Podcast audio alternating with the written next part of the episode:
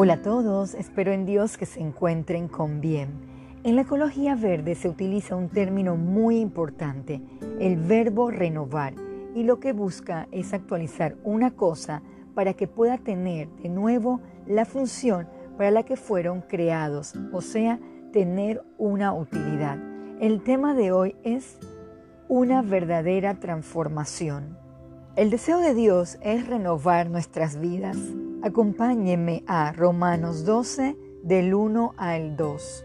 Así que, hermanos, os ruego por las misericordias de Dios que presentéis vuestros cuerpos en sacrificio vivo, santo, agradable a Dios, que es vuestro culto racional. No os conforméis a este siglo, sino transformaos por medio de la renovación de vuestro entendimiento, para que comprobéis cuál sea la buena voluntad de Dios agradable y perfecta. Si realmente deseamos tener una vida con propósito, se debe pasar por el proceso de transformación. Esto implica una acción y dejarnos guiar por la palabra de Dios. Busquemos 2 de Corintios 3, versículo 18.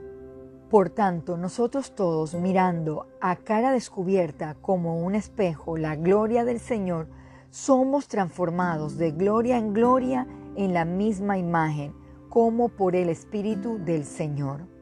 El verdadero cambio viene de adentro hacia afuera. Abrir nuestro corazón a Dios permitirá ser transformados conforme a su plan en esta vida y no deformados por el mundo y sus deseos. Vayamos a Gálatas 6, versículo 8. Porque el que siembra para su carne, de la carne segará corrupción, mas el que siembra para el Espíritu, del Espíritu segará vida eterna. Dios desea renovar nuestra vida con su palabra, que podamos experimentar una verdadera transformación. Será visible y dará frutos. ¿Estamos dispuestos a despojarnos de todas esas cosas que van en contra de Dios? Aunque en ocasiones este proceso duela, Dios estará allí y debemos esforzarnos en seguir esa dirección. Para concluir, leamos Filipenses 1:6. Estando persuadido de esto, que el que comenzó en vosotros la buena obra, la perfeccionará hasta el día de Jesucristo. Recordemos, el proceso de transformación es de toda la vida. Querido oyente, el cambio genuino se dará cuando se tome la decisión de buscar cada día de Dios. Es llevar a la práctica lo aprendido renovando el entendimiento a la luz de su verdad. Oremos.